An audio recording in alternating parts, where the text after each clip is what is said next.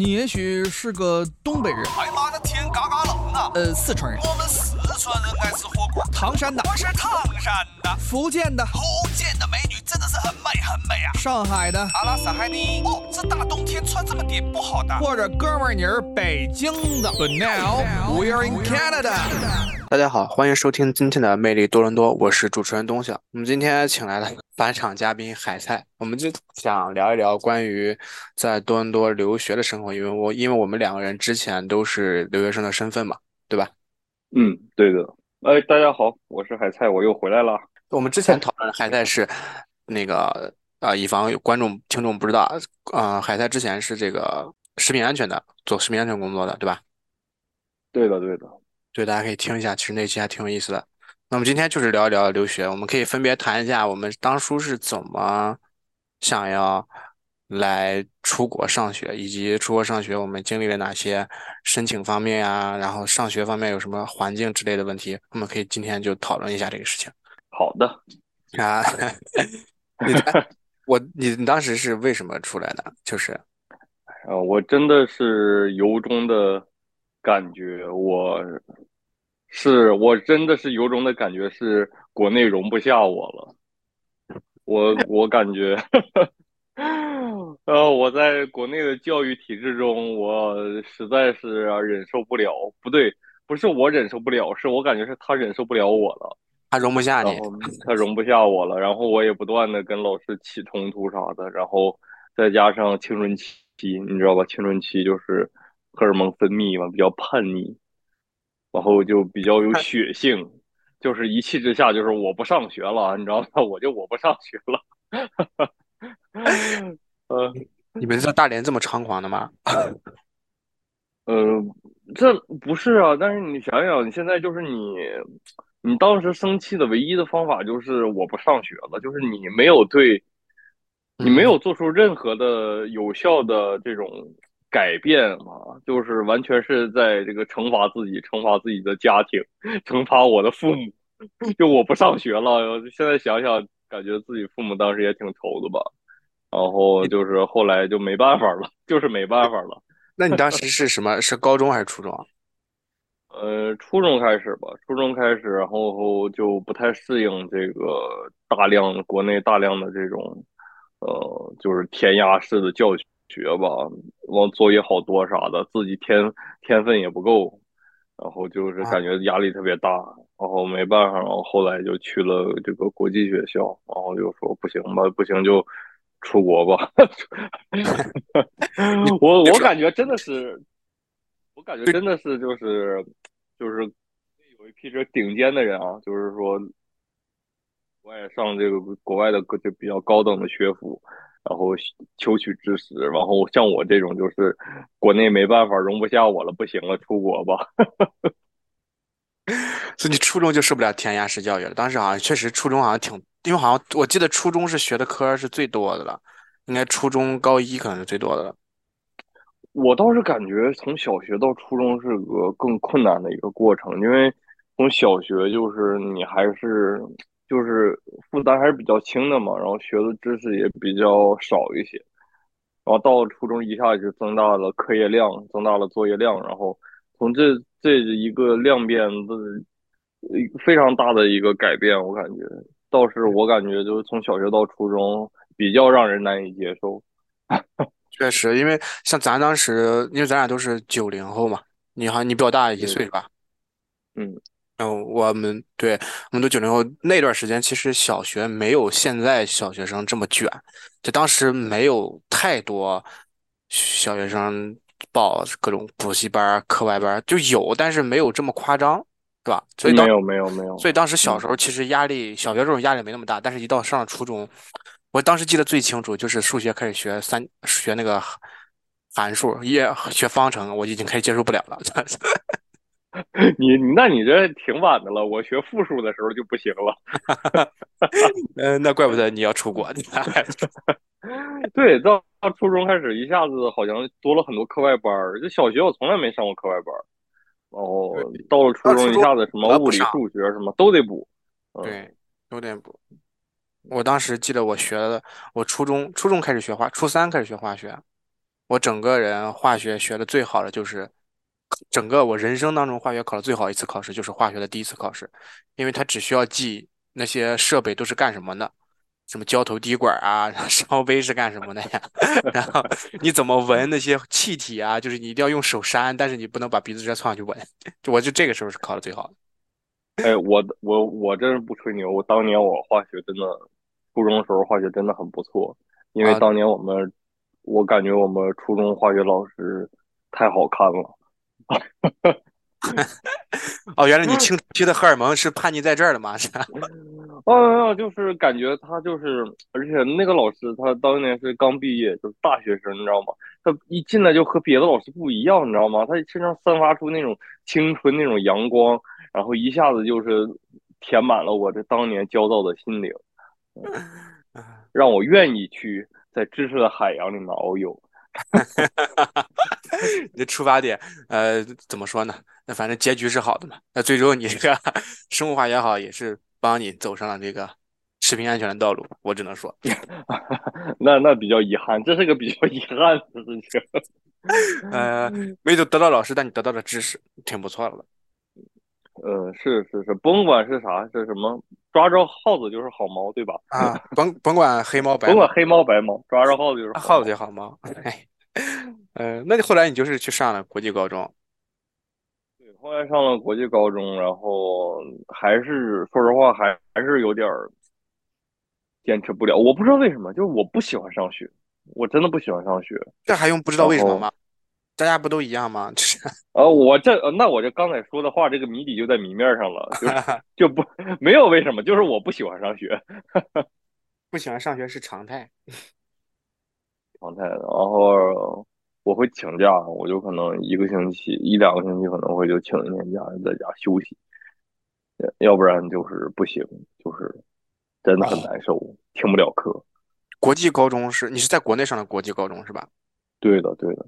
是叫那个加拿大，啊，好像是针对加拿大的那个国际高中吧？呃，对，主要输出的，对，主要输出的国家是加拿大，所以它的高中就是，嗯，整个设置、课程设置和这个教育方式是跟加拿大的这边高中是一样的吗？嗯，比较像吧。然后当年就是国际高中，它就是一个。呃，我们是一个就比较散的这么一个走课的机制，就是平时有个行政班啊，行政班就是什么像是行政班啊，对，就是比如说你上上课间操啊啥的，就得按行政班，然后就是晚自习是行政班，但是平时就是走课啊啥的都是自己报的课，就比较像大学的那种性质。哦，我懂，就是有一个形式上的班级。然后呃，加集体活动，然后都要你都属于这个班级。然后对不参加活动的时候，你就该上什么课，去哪个教室上就去哪个教室上。是是，但是这个有一个问题就是，这这班级凝聚力就很明显就不够，你知道吧？就三年过后还班里人认不全。你毕竟就晚自习都不让说话，也也不认识。不是，那你们那你们上普通的课程的时候，学校是会专门给你们请一些老师，还是？还是说你跟一般都是以一般都是一些有资质的一些外教吧，然后就是他们呃好多都是就是来到这边来就要可以，他们好像他我听说他们拿的工资是加拿大这边的哦呃是呃就是专门请了外国人给你们上课，对对对的对的。你们是专门一个校区吗？还是说是在？因为我因为我我当时上高中是我上的是普通高中嘛，然后我是普通高中出来的，但是当时在我们学校是有国际班的，国际班是哦，你们有国际班？对，是跟我们分开上课，所以你们是自己一个校区，还是说就是你们也是这种在普通高中里边上，就只是用教室这种？我们就是我们整个学校就是这种形式，对哦，整个学校就是。然后。对，但是我们是分男校和女校啊，你们还分男校和女校？对，高中三年我没有见过女同学，那是在一个校区里边，然后划划分两个区域，还是就不根本不在一个地方？那条大马路，你你走过去都得一分钟呢。那那马路十字哦马路可宽了，隔着马路在另外。在马路两头儿。对，然后那会儿好像就是我们有一个那个活动，就是沙滩跑，就是一般体育课啥的，就夏天，嗯，空就是天气比较好的时候，老师就带大家就是绕着这个呃就是沙滩啥的，呃，边就滨海路嘛，就跑步。然后好像也就那会儿，可能能和旁边女校出来跑步的擦个边儿，对，就能看人家一眼。你觉得你觉得没有同学对你的高中生活造就成没有女同学，你就是你你说造成什么影响吗？对，你会觉得是一种遗憾吗？在身边没有女同学。但就反正就感觉，就如果我能在这男校三年出来，我还是直的，那我对我的这个取向毫不怀疑。嗯 那我们聊一下，你们既然是分男校女校，平常上学的时候肯定是或者上课的时候肯定是见不到的，对吧？嗯，那平常有什么时候是见面的？放学你们会，就是因为我很好奇，因为我没有上过男校女校这种课，因为中国很少有学校是分男女的，因为我知道国外很多学校是分男女，但是中国好像没有太多学校分男校女校，是有，但是不常见嘛。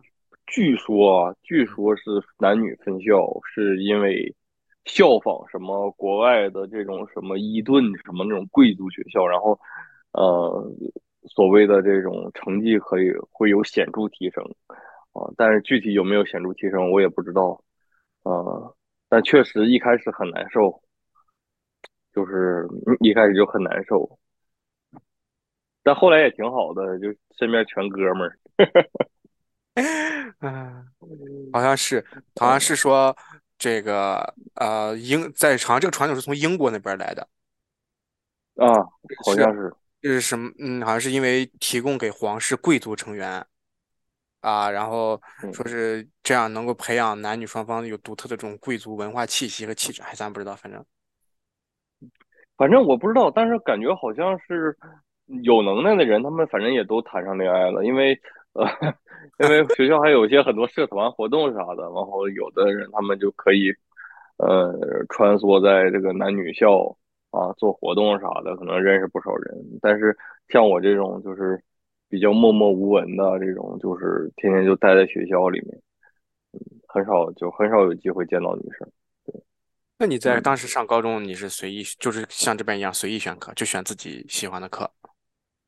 嗯，当时反正选的其实呃，反正就是选的余地不是很多，也就是一共课也没有很多，但是它主要取决于你大学想走什么方向。哦、就是如果你想走一些这种 arts 的方向，什么你可能选什么课，然后走呃理科的话，工科的话，你要选什么课？因为他你要是去呃申请大学的话，他肯定是对相应的课程会有要求。嗯，对这，是然后这对，所以说是还是比较早的就在规划啊，规划就是以后究竟想学什么。但是我不一样，我就是从一开始我就不知道自己想学什么，所以我基本就把比较这个普遍、普适性的课程都学了一遍，就是什么都能报，结果最后还是报拉了。那你最后套哎，你是在国你是在国内上完这个国际高中之后，然后就马上你就上到啊，然后你就直接用那点成绩让上大学，所以你来这边直接上大学是吧？嗯，对的，就额外还考了个雅思，好像是。啊，那肯定得考雅思，因为这边大学它要求，呃，除非你是在说英语的，以英语为母语的国家上学三年以上，不然的话，它是都都是要求你要有一个雅思成绩的。呃，也不完全是，呃，就是当时好像是学校还是和这边大学有一些呃 connection 嘛，然后啊，有有些是对，有一些大学，对，有一些大学会免语言要求。嗯啊，但那他可能是会要求到你的这个，比如说英语这门课的成绩到多少分以上，可能是啊，对对的，对对对，他就是对有英语成绩的要求，但是对雅思什么没有要求。我跟你当时不一样，我是我，但有一点是一样，就是走投无路了，确实是当时 对于这个，我我我当时是艺术生，你知道吗？我爸妈想让我考艺术，然后呢，我一开始学了那个钢琴，然后钢琴学到一半儿，然后去学作曲，作曲也学到一半儿，因为我爸感觉我不是我感感觉我不是那块料，你知道。然后就是想是哪天 是哪天你给你爸弹奏了一曲吗？是就看看我平常练的时候弹琴也不像个艺术家，吊儿郎当的样子感觉。主要我当时也就特别爱说话，练琴的时候说话，你知道吗？很有意思。怪不得你，怪不得你现在说话很有节奏。嗯，没有，所以但是当时我就是，嗯，因为感觉到可能考不上一个特别好的学校，我爸就说你要不要出国试一试。但是，但是我必须说啊，这个就是江湖上传闻，说留学生都是不学无术，当时都是走投无路，考不上大学才来上，才来国外出国留学的。我必须承认啊，有一部分确实是像我这样是这样的，但是啊，还是有很多人是真的是学习很好，他就他才出来上学的。我身边就有我发小，我从小一起长大的发小，就是他学习真的特别好，他学习真的特别好。他就是考大考，他考完高考之后，用高考的分数，再加上他啊、呃考了一个在国内考了一个不错的本科，上了一年大学之后，他用国内那个成绩，再加上高考的分数，申请了多伦多大学主校的那个太厉害了 engineer 还是很厉害。所以说，其实有很多同学，有我我身边有好几个这种例子，就是因为学习好，然后是又提高了自己。对，但是最后，但我学习很哦差，他学习很好，但我们最后还是在多伦多大学相遇了，你知道吗？呃，殊途同归殊途同归，殊途同归。但他专业比我好很多，他是 engineer。哦，他是 engineer。哎，我们俩从小一块长大的，还挺好的。就当时我是，然后我是高中上完之后，我是出国上了一年半的高中，就是这应该是相对于啊、中国留学生来说是一个比较大的一个群体，就是说是从国内上完普通高中或者初中，然后出国来上一段时间的这个高中。所以你 homestay 了。我我没有 homestay，我当时是自己住，住在，因为我当时我年纪有点大，当时十九了 啊，大大龄的大龄高中生，大龄高中生，没有，所以我当时是自己住，自己住，然后自己上学。我当时特别，我当时上那个高中是在多伦多的呃 Mid 啊、呃、Mid 啊不对，在 Don Mills，在 Don Mills 有一个私立高中，想不起来了。在在 Don Mills 有个私立高中，然后我上学的经历真的特别有意思，特别丰富。你你你你们上学是不是正常？应该都是坐，要么坐公交，要么呀有驾照的可能就开车。你知道我当时是怎么上学？你呢？嗯，坐校长的车 上学。坐校长的车上学。对，因为校长就住我家隔壁，你知道吗？每天跟校长走，校长去的早就早，校长去的晚就晚，就完全去校长人还挺好呢。对校长人很好，这就是私立高中国人吗？没有没有，他是一个希腊人，有一个希腊的叔叔，然后一个希腊的大叔，呃，人还特别好。那那这个他你你如你老坐校长的车去上学，这对你的呃学学生生涯带来什么样的影响吗？对我学生生涯带什么影响？我跟你说，就让我能睡很多懒觉。其他的同学要坐公交车，因为他要转嘛，你肯定不能在公交车上睡觉，对吧？你要转很辛苦，其实确确实很，尤其是大家知道多伦多冬天等车，对，很辛苦。然后我当时就不需要，我当时就就坐，就直接一一直接就到。而且当时上学的时候，大家应该知道，DVP 上经常有那种出租车大游行，嗯，嗯，然后就我和校长就经常堵在高速上，然后学校老师就给校长打电话，问他把我到载到哪儿了，然后校长说我们还在 DVP，但是老师也没有办法说，因为你知道吗？因为他又不能说校长，因为这个事情就很有意思。哎我们当时我们那个私立学校的老师，啊、是各国老师也都有，这个真的很有意思。我跟我跟你，我当时第一次出来出来上学嘛，然后我们当时那老师是个俄罗斯啊、阿姨。啊，说是个俄罗斯老俄罗斯老师。当时我进班了之后，我就问我同同学，我就用中国话说的嘛，那学校里都是中国人，然后我就问我说这老师讲怎么样？然后那个老师就是用中文回回答我，他说啊，这个老师教的很好，我当时都吓死了，你知道吗？就那种感觉，不愧就刚出国，你没有那种概念，就是会有，就刚出国，然后再加上那段时间我也是不是住在曼汉姆这个地区，就是 对于老外说中文这个事情，我还没有那么接受。所以当时我看到老一个外国人面孔说了一句中文，当时在给我的反应就不亚于动物开口说话说人话，你懂吗？后来我才知道，那个老师真的很厉害，他会说四国语言，他会说英语，会说俄语，会说中文，还会说日语。他后来会上课的时间，呃，带我们组织去参加参观那个，当时所有个日本的那个博物馆嘛，他当时会带我们去哦，参是吗？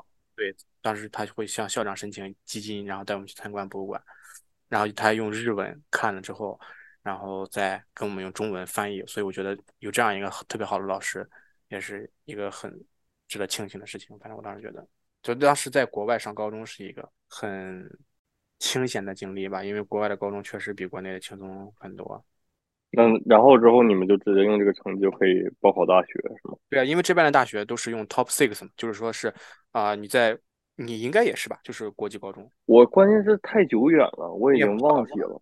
对，就我给我给你回忆一下啊，就是国际高中都是这样，就是用 Top Six，也就是说用你十二年级的任意六门课，啊，也不是任意啊，这任意六门课，但是要有数学、英语啊，任六门课哦，对对对，就是不同的专业要求的不一样。对，来作为你申请大学的这么一个成绩单。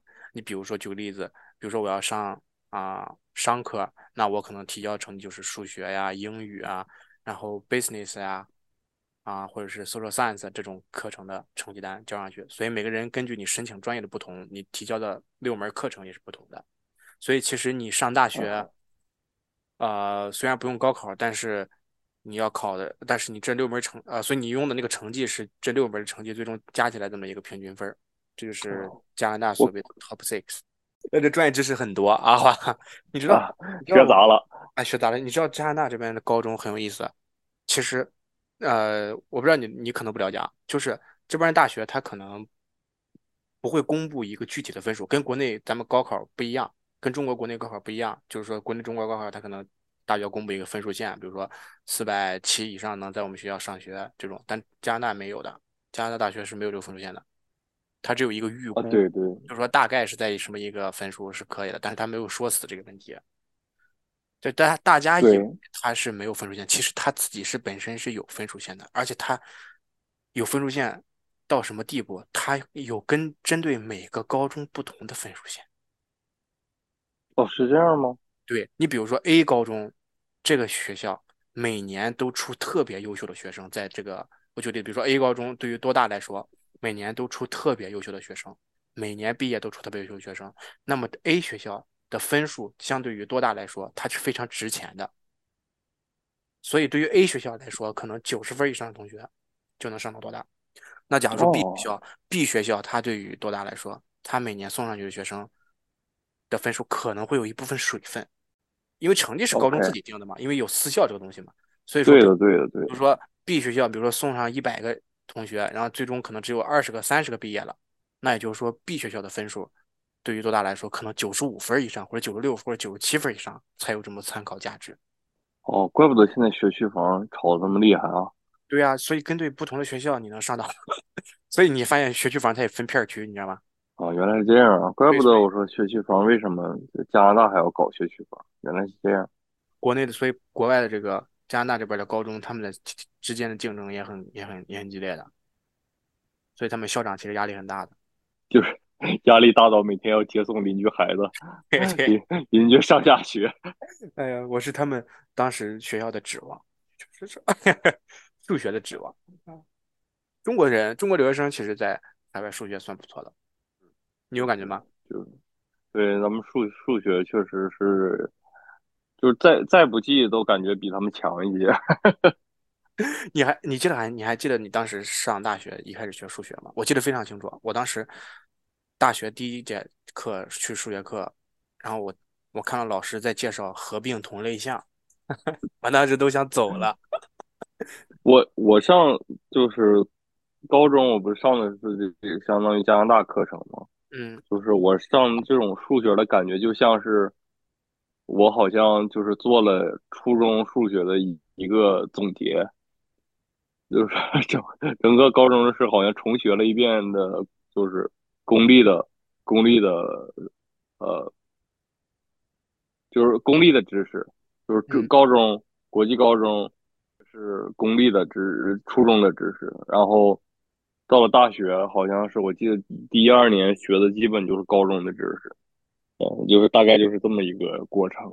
所以说，当年分儿最高的也就是数学啥的，数学、物理。当时啊、那你当时来，后来你就高中毕业之后，我们就来加拿大上学。你你还记得你当时刚来加拿大上学的生活吗？你觉得跟国内上学生活，你觉得适应吗？你会有说那种啊、哎，上大学了解放那种感觉吗？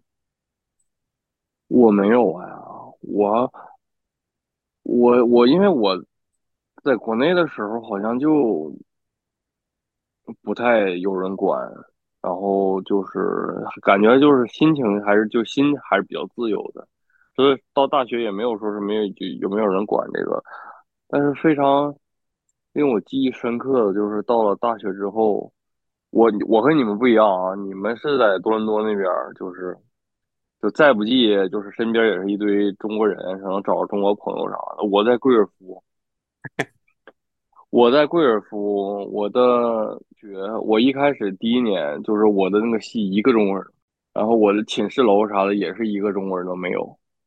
然后我完全是我住宿舍，我第一年住宿舍，然后我基本就是处在一个荒漠，一个荒漠当中，就是没有人能懂，没有人能懂我的，你知道吗？就是我在宿舍楼里面，我穿的是睡衣，你知道吗？睡衣就是一整套嘛，一整套睡衣。但是我发现老外根本就没有睡衣这个东西，不穿是吧？不是也不是，老外就是随便就是可能自己嗯平时的什么短袖啊啥的就能当睡衣，然后但是我有一整套，然后当时他们就就感觉可能感觉我很奇怪吧，因为我每天都在穿着睡衣，啊、就是穿那种上面上身和下身对，配套。就一整套的，对对，一整套的，就是什么那后格子的那种，哦，当时宿舍就是要跟外国人一起住。是，然后我的室友也是一个外国人，一个是一个土耳其的人，一个一个土耳其人，他就你就每天穿睡衣，他就每天吃烤肉。哎，人家是人家是那个啥呀，人家是清真呐，人家不吃，哦哦，他会在他会在宿舍里给你玩那个冰淇淋桶吗？就是那是啥玩意儿？那那那那没有，国内国内不是特别多 土耳其的那种那种人，就啊，是是那个冰淇淋是就是怎么都不给你，耍你。对，就各种耍你，他会该在宿舍里给你玩。宿舍当时还挺好的，因为我知道有的人宿舍可能是就是四个人一一一个房一个房那种，我当时就和他就是两个人，两个人我一个房间，但是中间也没有拉帘儿，什么都没有，然后就是感觉平时还是比较尴尬，因为没有什么共同话题，我这个人也不好玩儿，然后就基本就是零交流，嗯，倒也不是吵架，就是我俩都不太爱说话。每天在宿舍里就自己干自己的。是，然后还有一个误区，就当年我一直认为，就是学习要在屋子里学，就像是回家一样，你知道吗？回家学啊习。得有桌子嘛，但是，但是这个寝室里的灯太暗了，我就感觉加拿大这个灯怎么这么暗啊？我眼睛都要瞎了。哦，都是后来我刚来加拿大，对，都是对对，我感觉特别暗。后来我才发现，原来这边人他们基本就是在宿舍里学习的少，就是回来就是个睡觉的地方。我一般就是想学习就去图书馆啊啥的学，那边灯很亮。但是我一开始我就就就感觉我这个眼睛都好看瞎了。嗯，对于咱们来说，可能更更多的接触就是从早学到晚，学完就赶紧睡觉，所以会啊，对，就在学嘛，对吧？是的，是的，就这就是起来就学，对吧？对，起来就学，这其实也是我们，哎，也能也说算是小孩长大了吧，就是上到大学之后，就是过去的时候可能学习并不好，但是上大学的时候，心态都是发生了转变。因为其实在国外上学，呃，也是还是蛮难的，我说实话。嗯呃，确实，主要是这种文化冲击，还有什么不习惯，好多事不习惯。嗯，有可能就是，尤其是我还在一个中国人比较少的地方，就是出了问题，呃，能求助的人也不也不是很多。那你是出过什么问题啊？